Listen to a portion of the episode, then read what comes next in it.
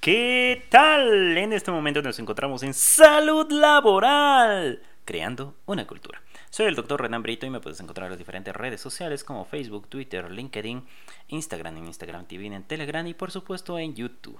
Y en esta ocasión también en los podcasts de Salud Laboral. En esta ocasión vamos a hablar de un tema muy importante y quizá no tomado muy en cuenta, que es el apoyo social y el control del trabajo. Vamos a ir describiendo cada uno de ellos en qué consiste para que tú vayas sacando tus propias conclusiones. Hablemos primero del control del trabajo. ¿Qué es el control del trabajo? Que tú tengas la capacidad de controlar qué es lo que vas a hacer, cuándo lo vas a hacer, qué cantidad de trabajo lo vas a hacer. ¿Sí? En el momento que tú tienes esa capacidad de decidir qué hacer, cómo hacerlo, cuánto hacerlo, cuándo hacerlo, eso contribuye a que tú seas muy feliz, muy realizado. ¿Por qué? Porque cada vez vas a ir adquiriendo habilidades, destrezas para hacer el mismo trabajo en menor tiempo.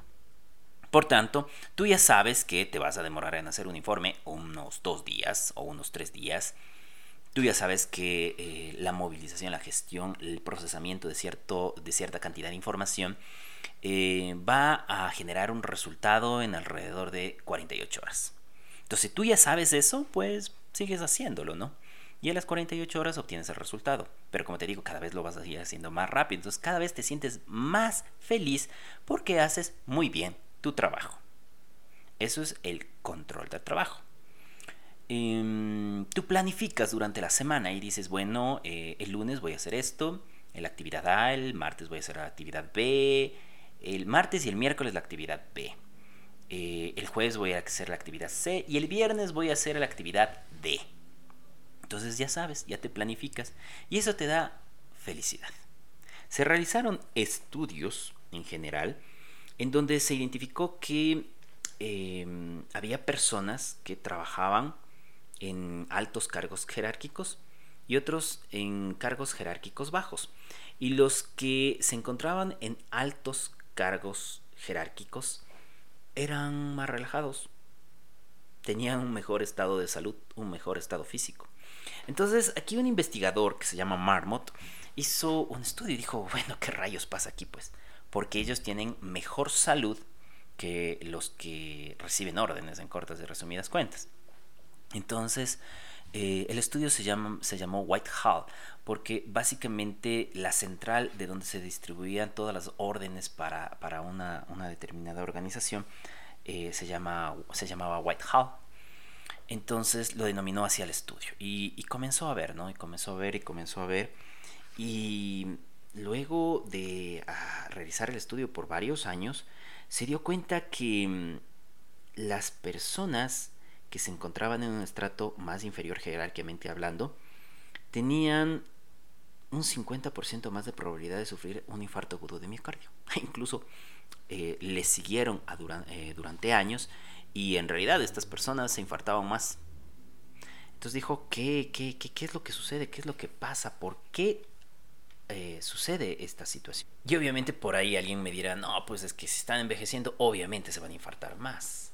No, pues el género, no, pues es que los estados de, de, salud, los hábitos de vida, no, ajustaron todo eso por edad, porque normalmente uno cuando envejece se van deteriorando un poco sus su, su, organismo, sus órganos, entonces em, ajustaron todo esto por la edad, por el género, por las condiciones en las cuales uno normalmente vivía y se dieron cuenta que se infartaban menos los jefes. Interesante, ¿verdad? En las personas que tenían un estado jerárquico superior en relación a las que tenían un estado jerárquico inferior, en estas tenían mayor probabilidad de obstrucción de sus arterias coronarias. El estrechamiento era más frecuente. Ah, tenían mayor acumulación de placas ateromatosas, es decir, de, grasa a nivel de sus arterias, a nivel del corazón, por lo tanto tenían mayor predisposición a infartarse. Los empleados que enfrentaban estrés crónico en el trabajo tenían más del doble de probabilidad de tener un síndrome de metabólico en comparación de aquellos sin estrés laboral. Y los que más estrés tenían eran aquellas que se encontraban, aquellas personas que se encontraban en estratos jerárquicos inferiores. Entonces, Marmot dijo, bueno, sigamos investigando a ver qué es lo que sucede. Entonces, se dio cuenta que conforme las personas iban subiendo en un estrato jerárquico, em, tenían mayor facilidad para tomar decisiones en sus actividades. Porque es lógico, ¿no? El gerente no le va a pedir permiso a cada uno de los trabajadores para poder salir a tomarse un café. Pero sí el trabajador va a tener que pedir a su jefe inmediato. Ni siquiera va a llegar al gerente.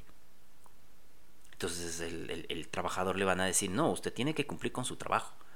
El gerente o el jefe va a decir, bueno, en este momento yo mm, voy a ponerme a trabajar en esta situación y me voy a ir trabajando, digamos, tendría que salir a las 5 y salgo a las 7 o a las 8. Pero mañana, en lugar de entrar a las 8 de la mañana, voy a llegar a las 10 de la mañana. Ahí normalmente el argot eh, en mi país dicen, estos son los pluma blanca.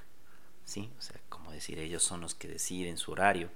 Pero en cierta forma eh, ha quedado demostrado que estas personas al tomar decisiones acerca de su vida laboral viven más relajados, más tranquilos.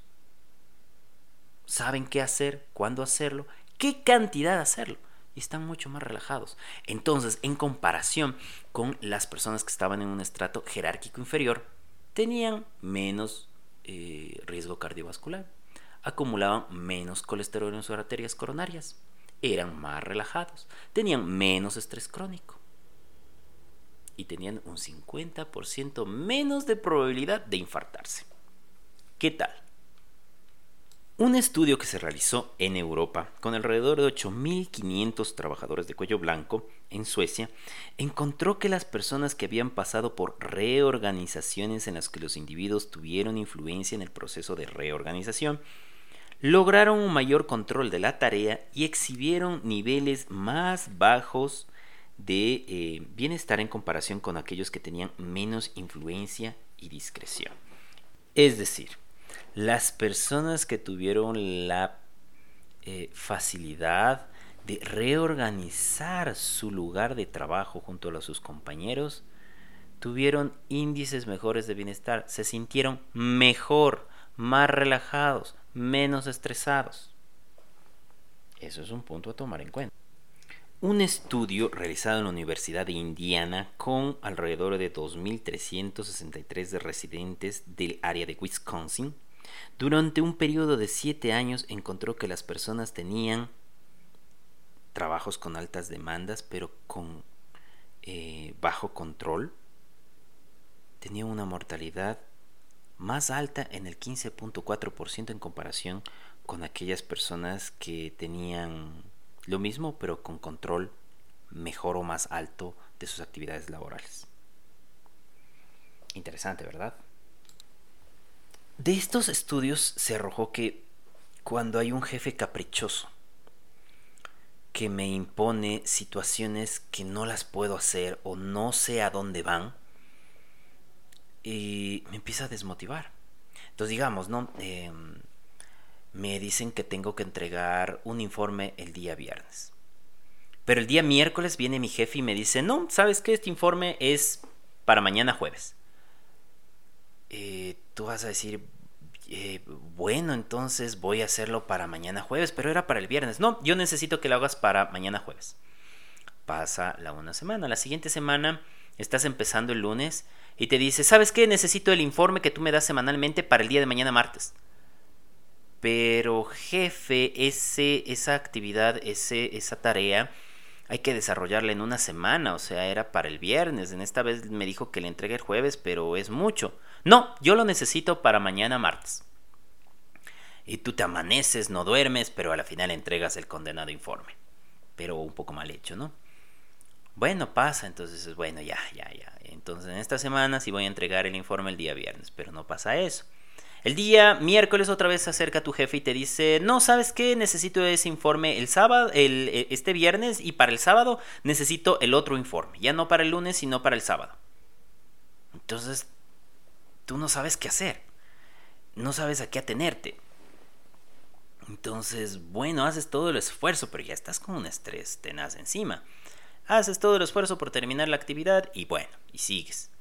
Y al siguiente, a la siguiente semana, el día lunes, te dice, ¿sabes qué? Necesito, a más de los informes que me estabas entregando los fines de semana, porque ahora me vas a tener que entregar los sábados, eh, necesito que hagas el informe B también tú. Pero eso le toca a Jacinto, me invento. No, también lo vas a hacer tú. Eh, ¿Pero por qué? Porque yo quiero. Entonces, eso es un capricho del jefe. ¿Y eso a qué te va a llevar? Tú seguirás haciendo tu trabajo porque te gusta, porque te agrada, pero llegas un momento en que te llega a desmotivar, te llega a cansar, te llega a estresar, ya no sabes qué hacer. Entonces empiezas a decir, bueno, ya listo, estoy haciendo esto, pero ya no lo haces con tanta gana, ya no te concentras tan bien, ya lo haces de mala gana. Y va a llegar un momento en que llegas a tal grado de desmotivación en que dices, ¿para qué? ¿Para qué voy a hacer el, el informe? Tenía que entregarlo antes los viernes. Después me pasó a los jueves. Después me pasó a los martes. Después a los lunes. Después a los sábados. Ahora tengo que hacer el informe también de Jacinto. O sea, a esta persona no, no le contento con nada. ¿Para qué voy a hacer? ¿Para qué me sirve hacer? O sea, no tengo control de lo que estoy haciendo. ¿Ya? Entonces tú llegas a un punto en que dices, no sabe que ya hasta aquí llegó y, y mejor busca otro trabajo. ¿Sí? Porque has llegado a un grado de desmotivación que, ya no sabes qué esperar. Es como cuando tú estabas en la escuela o en el colegio, en la universidad, y te dicen, verá, va a tener un examen el día sábado. El día sábado le voy a tomar 40 preguntas acerca de X materia. Y va a versar del capítulo 1 al 5. Tú ya sabes a qué atenerte. Y le he dado un mes para que aprenda eso. Entonces tú ya sabes que en ese tiempo tú debías haber estudiado, tú abordaste toda esa materia y debes llegar y rendir un examen em, bastante decente, si no es que es sobresaliente. Entonces eso tú ya sabes. ¿Qué debías estudiar, para cuándo debías estudiar y qué cantidad debías estudiar para dar un examen con una buena calificación? Pero si el profesor te viene y te dice, no sabe qué, ya no vamos a dar el examen el sábado vamos a dar el examen el viernes. Tú ya, y adicional, no va a ser solo hasta el capítulo 5, sino hasta el capítulo 6. Y el capítulo 6 tienes solo el capítulo 6 como 100 páginas. Entonces tú te das cuenta que no vas a acabar de leer todo eso y de aprenderte, eh, pero a pesar de eso tienes que presentarte porque el profesor es el profesor y no vas a poder pasar el año si no das un buen examen. Pero bueno, el profesor nuevamente te dice, ya para la próxima semana van a tener otro examen y ahora va a ser el capítulo solo el 7, porque en el otro les, les subí, entonces en este van a, a tener solo un capítulo de unas 50 páginas. Ah, ya, muchas gracias, listo. Llegó el sábado, tú estudiaste el capítulo, el, el capítulo individual, das tu examen y te va bien. Entonces tú a la próxima llega el profesor y te dice, bueno, en esta ocasión vamos a estudiar el capítulo 8, 9 y 10 y lo vamos a dar en 15 días. Ah, entonces tú ya empiezas a saber que el profesor solo por una ocasión te cambió el esquema, pero solo fue por una ocasión, por alguna emergencia o algún problema que tuvo. Pero de ahí él normalmente te da tiempo para que tú estudies, te dice qué es lo que tienes que estudiar y te toma un examen sin exageración. Entonces, como tú ya empiezas a tener control, empiezas a desarrollar destreza, ya vas aprendiendo, vas adquiriendo, vas desarrollando habilidades de estudio, pues cada vez se te hace más fácil. Tú llegas al examen y dices, eh, esto es dos que tres cosas y, y, saco una buena calificación. Y efectivamente sacas una buena calificación. Y te pasa en el, en el primer trimestre o en el primer quimestre, y te pasa en el segundo trimestre o en el segundo quimestre, y sigues sacando buenas calificaciones y te sientes bien consigo mismo porque eso te motiva. Sacar buenas calificaciones, eh, saber lo que te van a preguntar. He ahí que tú estás teniendo control de tu trabajo. Lo he hecho en comparación a, a un informe y a estudios. Eso es lo primordial. Saber qué voy a hacer, en cuánto tiempo lo voy a hacer y saber que cada vez soy mejor en lo que hago y sabes perfectamente cuáles son los resultados. Eso es control del trabajo. Ahora vamos a otro concepto muy importante, el apoyo social. ¿Qué es el apoyo social? El apoyo social es básicamente el apoyo que tú puedes tener en tu trabajo o en tu comunidad o en tu hogar incluso. si normalmente tú tienes un problema, ¿ya? Digamos que... Tomemos el ejemplo de una de las empresas en las cuales he trabajado. Em, entre todos los trabajadores guardaban un fondo. Cada uno daba una cantidad de dólares. Y bueno, eh, reunían sus 400, 500 dólares. Y bueno, era interesante porque en el momento en que alguna de las personas tenía algún tipo de inconveniente, digamos, sufrió algún, alguna lesión en su salud, fue asaltado, se murió algún familiar, había una persona que evaluaba eso y decía, bueno, eh, le vamos a dar el fondo. Y le daban un fondo de 400 dólares, que para unos puede ser poco, para otros puede ser mucho, pero representa. Entonces las personas, por ejemplo, ya tenían 400 dólares para, qué sé yo, recuperar lo que les habían robado. O ya tenían 400 dólares para eh, iniciar a hacerse sus exámenes. O ya tenían 400 dólares para mm, dar una entrada de, de, de, qué sé yo, de algún aparato que se les dañó en la casa o alguna situación así, ¿no? Entonces, eh, eso hacían entre todos los trabajadores. Entonces, cuando se acababa el fondo, nuevamente todos volvían a poner. Y se moría algún familiar de alguno de ellos o algo, le entregaban los 400 dólares otra vez y otra vez reunían esos fondos. Y así era siempre. Entonces tenían una forma de respaldarse entre ellos, de apoyarse entre ellos. Eso es apoyo social. Cuando tú estás en tu comunidad, en tu barrio, ¿ya? Y de repente viene tu vecino o tu vecina y te golpea la puerta y te dice, oiga vecino, oiga vecina, ¿cómo está? ¿No le he visto estos días? ¿Qué le ha pasado? ¿Sabe que he estado un poco enfermo, enferma? y por eso no he podido salir. Ah, ya. Vea, vecino, vecina, si necesita algo, hágamelo saber, yo estoy para ayudarle. ¿Ya? Entonces, te sientes bien, pues. O si en tu trabajo, por ejemplo, em, tienes un cumpleaños, ¿sí? Es tu cumpleaños y tus compañeros de trabajo te dicen, mira, te trajimos un pastel y te dan un pastelito. O mira, ¿qué problema tienes? Porque te vemos un poco melancólico y taciturno. Entonces tú dices, mira, tengo problemas en mi casa, me pasa tal situación, tal cosa. Entonces tus amigos, tus compañeros te apoyan. Eso es apoyo social. Y el apoyo social es muy importante. ¿Por qué es muy importante? Porque tú encuentras una forma de descargar tus penas. ¿Ya? Por eso incluso en los actuales momentos se considera que no debería, em, no deberían ir presas las personas, porque se les está quitando la libertad de compartir con otros seres humanos, se les aísla. Incluso se considera que es una de las Em, una de las peores situaciones en las cuales se le puede poner a un ser humano. Ya independientemente de, cómo son las prisiones de cada uno de los países en los cuales nos encontremos, ¿no?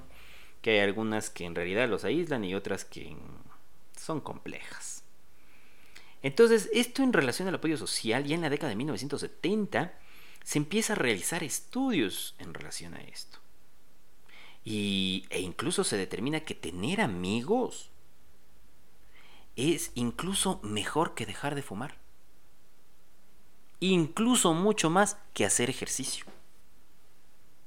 Porque tener relaciones cercanas, tener con alguien con quien contar, tiene un efecto directo sobre tu salud. Y amortigua, como te venía diciendo, los efectos de las tensiones en las personas. Incluso ya hay estudios que demuestran que una persona que tiene apoyo social disminuye las tasas de cáncer. Mejoran sus, defensas, frente a enfermedades infecciosas. Una encuesta realizada en el 2012 por Gallup en 139 países mostró que incluso después de controlar la edad, la educación, el género y el estado civil, las personas que informaron tener familiares y amigos con los que podían contar en momentos de problema estaban más satisfechos con su salud personal. El psicólogo eh, de salud en Utah, Bert Uchino, describió la evidencia que relaciona el apoyo social con los cambios en la función cardiovascular, neuroendocrina e inmune con el apoyo social correlacionado con perfiles biológicos más positivos para estos sistemas relevantes para la enfermedad. ¿Qué quiere decir esto? Que las personas que tenían apoyo social tuvieron menor enfermedad cardiovascular. Es decir, tenían menor estrés. Y eso tenían menor probabilidad de sufrir hipertensión arterial, de sufrir un infarto agudo de miocardio, de tener una angina de pecho. La angina es, eh, ¿cuál es la diferencia entre una angina y un infarto? Un infarto es que se obstruye una arteria en el corazón y muy posiblemente se muere una parte del corazón. En cambio, la angina es que se cierra un vaso y se vuelve a abrir. ¿Ya? Entonces, estas dos patologías se presentaban menos en las personas que tenían más apoyo social. Interesante, ¿verdad? Se, determinó que las personas que tenían mayor apoyo social cuando sufrían de una infección, digamos una influencia estacional, tenían menor número de, días de enfermedad. Incluso se observó que aquellas personas que tenían el apoyo eh, social, pues respondían mejor a las vacunas. Es, muy interesante estos datos, ¿no? Es muy interesante. Entonces, hay dos factores muy importantes, ¿sí? Muy importantes, que influyen en tu estado de salud.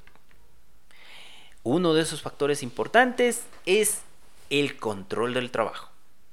Controlar, saber qué hacer, cómo hacerlo, dónde hacerlo, cuánto hacerlo. Y el segundo factor, el apoyo social que tú puedes tener en tu comunidad, en tu hogar y en tu trabajo. Estos dos factores se unen para que tú tengas una, un mejor estado de bienestar y un mejor estado de salud. Como dicen, las penas con amigos son menos. ¿Sí?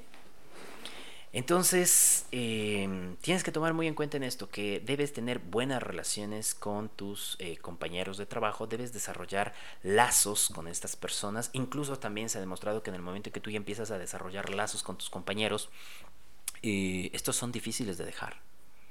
Son complicados de dejar. Tú ya te acostumbras a llevarte bien con las personas. Y en el momento en que te llevas bien con las personas, es una maravilla, porque todos te van a ayudar. Quizás siempre habrá una persona por ahí que tenga algún tipo de, no, no, no le quiero ayudar, no, no. Sí, siempre habrá una persona así. Pero conforme el medio vaya cambiando, conforme a las personas les vayas enseñando que todos tenemos que ayudarnos, eso irá cambiando. Y todos nos iremos ayudando. Entonces, toma en consideración esto. Siempre apoya a tus compañeros y también deja que te apoyen. No es solo de dar sino también de recibir. No es solo de recibir, sino también de dar. Tú tienes que mantener un equilibrio entre estas dos situaciones y entre más em, control tengas de tu trabajo sería mucho mejor. Entonces eso tendrías que conversarlo con, eh, con tu jefe de área para que se vayan distribuyendo las actividades eh, de persona en persona y lo que puedan alcanzar todos. Porque como ya les he dicho en otros podcasts, si tú no alcanzas a realizar tu trabajo dentro de la jornada de trabajo y te llevas trabajo a la casa, ese trabajo no está diseñado para una persona, sino para dos. O, quién sabe, para una persona y unas horas de otra persona. ¿Sí? Por una cultura en salud y seguridad ocupacional. Recuerda, estamos en salud laboral. Creando una cultura, soy el doctor Renan Brito, soy médico ocupacional y búscame en las diferentes redes sociales como Facebook, Twitter, LinkedIn, Instagram, Instagram TV, em, Telegram y por supuesto en YouTube. Y sígueme buscando en, las, en la plataforma de tu, de tu, de tu gusto como Spotify, eh, Spreaker, Anchor. Em, donde, donde, donde hay una plataforma de podcasts, encuéntrame. Muchas gracias.